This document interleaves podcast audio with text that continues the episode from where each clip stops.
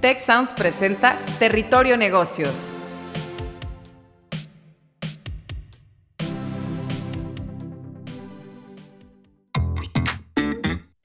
Bienvenidas y bienvenidos a un nuevo episodio de Territorio Negocios. Gracias por escucharnos y sumarse a la conversación con el hashtag Territorio Negocios. Mi nombre es Eva María Guerra, directora de programas MBA Monterrey, y con mucho gusto los voy a estar acompañando este día como moderadora con este título de Haz más auténtica tu marca. Y para conversar sobre este tema tenemos a dos invitados muy especiales, profesores e investigadores del Departamento de Mercadotecnia e Inteligencia de Negocios de GADE Business School. La doctora Lucila Osorio. Bienvenida, Lucila. Muchas gracias, Eva. Y el doctor Edgar Centeno. Bienvenido, Edgar. Buenas tardes, Eva. Tanto gusto. Gracias, un placer compartir con ustedes este espacio. Y bueno, pues iniciamos la conversación con este tema de la autenticidad que sin duda es un valor que va a la alza. Hoy en día, en el mercado, los consumidores suelen inclinarse o les llaman la atención aquellas ofertas que se perciben como auténticas.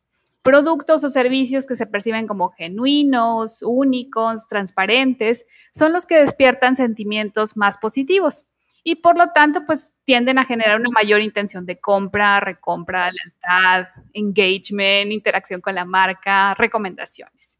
Y pues el día de hoy estaremos conversando con nuestros invitados sobre la autenticidad que es especialmente relevante en los casos de marcas de celebridades. Y pues en el mercado sobresaturado de eh, ficciones, podemos decir, la autenticidad se vuelve como un componente crucial para establecer relaciones sólidas entre las marcas y los consumidores. Lucila, si te parece, iniciamos contigo para poner en contexto a nuestra audiencia ¿Qué es la autenticidad en términos del marketing?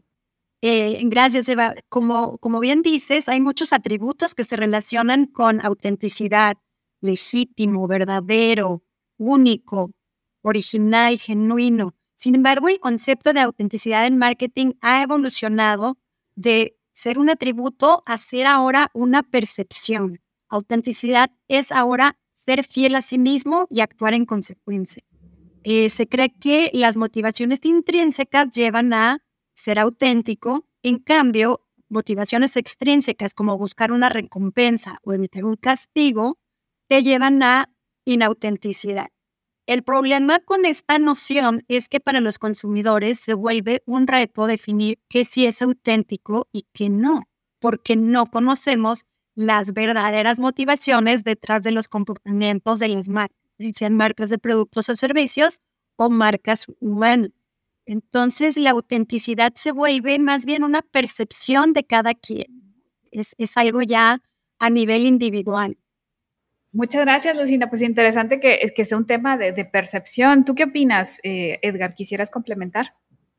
Sí, yo creo que este punto que comenta eh, Lucila con respecto a la autenticidad ha retomado mucho, mucha fuerza en los últimos años, sobre todo por la desconfianza que se vive, en los fake news que escuchamos y vemos en todos los días.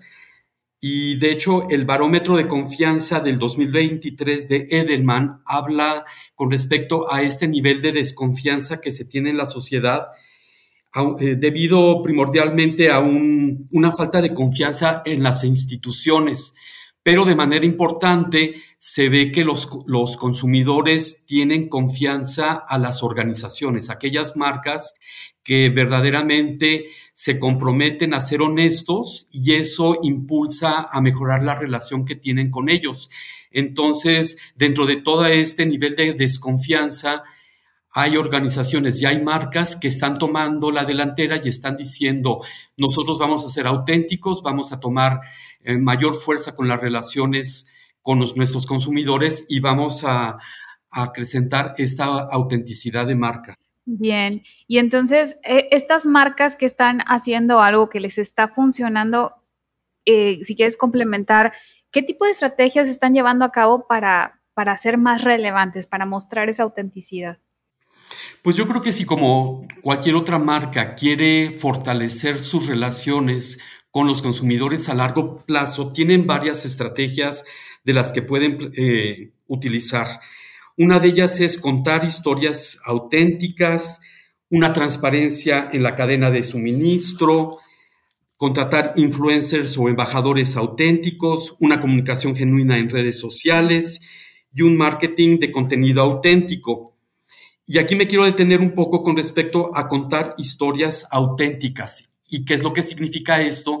Que es la oportunidad de contar una historia que vaya relacionada con puntos importantes de la marca, como pueden ser las normas y el estilo de la marca, respetar y cuidar la herencia de la marca, preservar la, esencia y sobre eso contar una historia que sea relevante y que haga clic con el consumidor. Y tenemos claros ejemplos, ¿no? Por ejemplo, eh, la belleza real de Dove, vemos cómo esta marca que, que por primera vez retó el, el estereotipo de la mujer y dijo que había más de una sola belleza en el sentido de que no podíamos hablar nada más de belleza física, sino también de otro tipo de bellezas para que le hablara más, más realmente a cada una de las mujeres y ha sido todo un éxito debido a que verdaderamente la, la marca Dove ha sido genuina.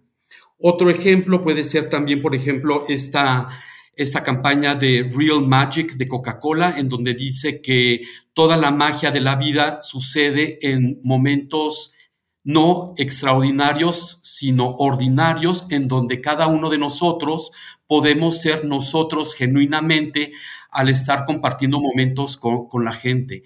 Entonces vemos aquí estas historias que cuentan algunas de estas marcas que hacen un, mayor esfuerzo por mantener esa relación estable con el consumidor. Y sobre todo lo que comentas, que pues buscan esa relevancia, que esté relacionado con la marca, con los valores de la marca, que los haga diferentes, por supuesto, de la competencia para conectar mejor con esos consumidores. Excelentes ejemplos. Lucila, ¿algún otro que, que nos quisieras compartir o alguna otra estrategia que has visto? Sí, creo que lo importante es tener consistencia a lo largo de eh, las diferentes interacciones que vaya a tener la marca con el consumidor, ya sea en los diferentes canales de comunicación y obviamente a lo largo del tiempo.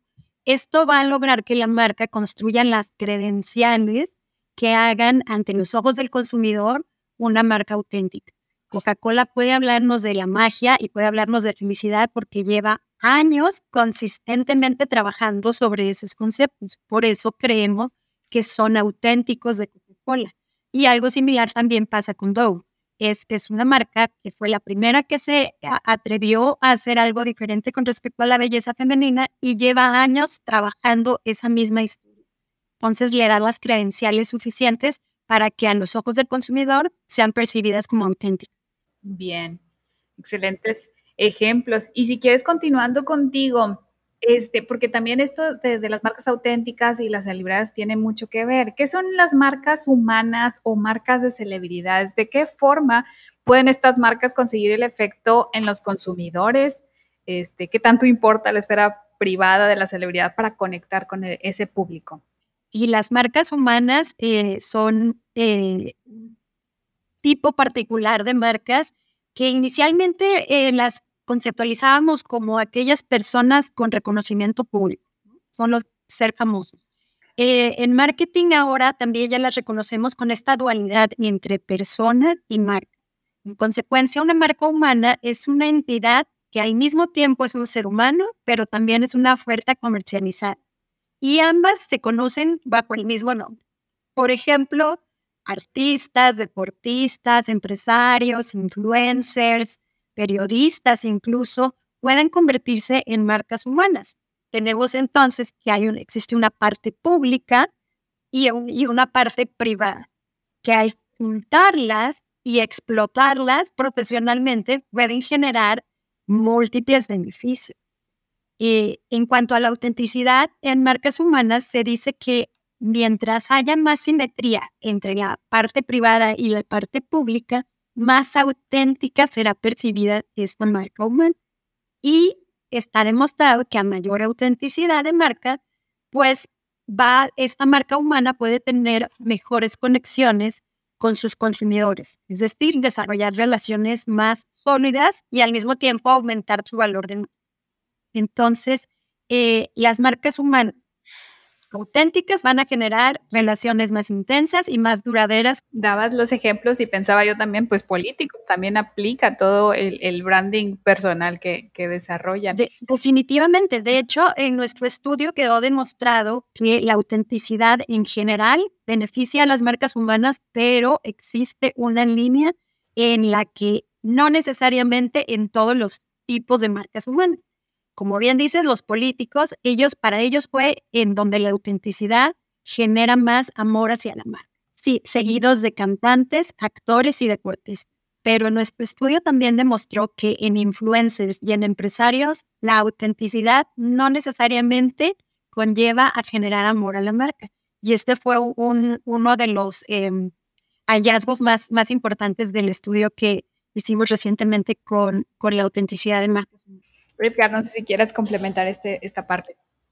Sí, yo creo que como comenta bien Lucila, eh, hay que entender muy bien el contexto en donde se está moviendo la, celebridad, porque al final de cuentas, como hemos hablado anteriormente, eh, la autenticidad es una percepción y esta percepción va relacionada, además de la, de la celebridad con el contexto en donde se está moviendo la celebridad. Entonces, dependiendo del tipo de celebridad, va a ser el nivel de, importancia que vaya a tener la autenticidad, para, para esta celebridad. Sí, pues e, excelente. Y pues también vale la pena eh, considerar si existe algún tipo de diferencias culturales en cuanto al éxito de las marcas o en marcas de celebridades. ¿Influye de alguna forma la cultura? No sé si, si pasamos contigo, Edgar, y ahorita regresamos con Lucila. Yo creo que forma un, un punto muy importante, pues no hay que olvidar que las marcas auténticas son recursos simbólicos, culturales, que ayudan a encontrar significados importantes en la vida del consumidor y ayudan a definir quiénes son. Entonces, en este, en este tema, vemos que las marcas auténticas habrían de estar apoyadas en la cultura local de manera que se puedan percibir claramente aquellos valores, aquella esencia de la marca y no cause algún ruido entre ese símbolo que está queriendo comunicar la marca auténtica y lo que estaría representando en la cultura. Yo creo que este punto es muy importante, sobre todo cuando consideramos marcas globales que tienden a armar alguna estrategia global, por decirlo así, sin considerar estos, estos detalles que son importantes para verdaderamente construir una relación auténtica con el consumidor si nos olvidamos de este punto que es el cultural, entonces pudiéramos estar enviando una percepción no genuina, no real, sin querer, nada más simplemente porque no estamos atendiendo esa percepción desde el, desde el punto de vista cultural. Yo creo que eh, como, como cualquier otra marca que sigue siendo un símbolo cultural, habríamos de cuidar claramente cuáles son las percepciones de creencias, de opiniones, de todo tipo de, factores que envuelven la cultura, de tal manera de que se perciba como, como una, una marca auténtica. Y yo creo que esto tiene mucho que ver eh, no nada más en el tema de mercadotecnia, pero si podemos eh, entrar a discutir con antropólogos, con personas que conocen de esta cultura, nuestra campaña de comunicación pudiera ser percibida mucho más genuina y más también que la comunicación pudiéramos empezar a hablar de dónde está partiendo la marca en cuanto a su identidad. Como bien decía Lucila, cuáles son estos esta herencia, que son estas actividades que ha estado desarrollando a lo, largo de los años, de tal manera de que se perciba como una marca estable, genuina y al mismo tiempo adentrada en la cultura local del país o de la región. Fíjate que un, hallazgo interesante también de nuestro estudio eh, fue que em, eh, a los mexicanos eh, les preguntamos, cuál es su artista favorito, su celebridad favorita y a partir de ahí desarrollamos el estudio. la mayoría de las respuestas de los mexicanos hablaban de celebridades conocidas eh, mundialmente. Hicimos un estudio similar en España y ahí la mayoría de las respuestas eran para celebridades locales. Fue algo también eh, interesante, que, que habla también un poco de esos símbolos culturales. Quizá los mexicanos nos vemos más atraídos por estas celebridades globales. En cambio, los españoles quizás son más arraigados y estas celebridades locales refuerzan más la parte eh, cultural y simbólica. Sí, y aquí quisiera agregar de igual manera que a diferencia de lo que normalmente se conoce a la celebridad que es un patrocinador o un spokesperson de la marca, aquí con, con este estudio que, que realizamos, estábamos evaluando el nombre de la, de la celebridad en conjunto con dos categorías de, productos que extendían el nombre de la, de la celebridad. Por un lado era un, un producto funcional y por otro lado un estudio hedónico. Y aquí lo interesante es que los resultados eran contrastantes tanto de uno como del, del otro país, ¿verdad, Lucila? Así es, eh, y la manera de evaluarlos también, los mexicanos evaluábamos eh, diferentes características y los, los españoles este, se iban por otras, pero las diferencias estuvieron más eh, en el lado del producto funcional. Para el producto adónico tuvimos respuestas un poco más parecidas. Interesante. Y me llama la atención, hay, hay, eh, ¿cómo, ¿cómo se relaciona esto de las marcas de las celebridades y los productos? No sé, se me viene a la mente los Nike eh, y los Jordan. Exacto, justo estos productos de marca de celebridad eh, los, eh, los productos que, que, evaluamos en nuestro estudio. Y sí, efectivamente son una manera de capitalizar las relaciones que, las, que estas celebridades desarrollan con sus consumidores. Y hay muchísimos ejemplos de productos muy rentables. Creo que el más rentable en la historia es justo el que mencionas de, Michael Jordan, pero tenemos, por ejemplo, a Rihanna también con su línea de cosméticos. Em, la mayoría de los deportistas también han sacado líneas de ropa deportiva o incluso recientemente Elon Musk sacó una línea de fragancias. Entonces, todos de una manera u otra capitalizan ese desarrollo de su marca y, ese valor de marca que han generado a través de productos tangibles que pueden vender a los consumidores.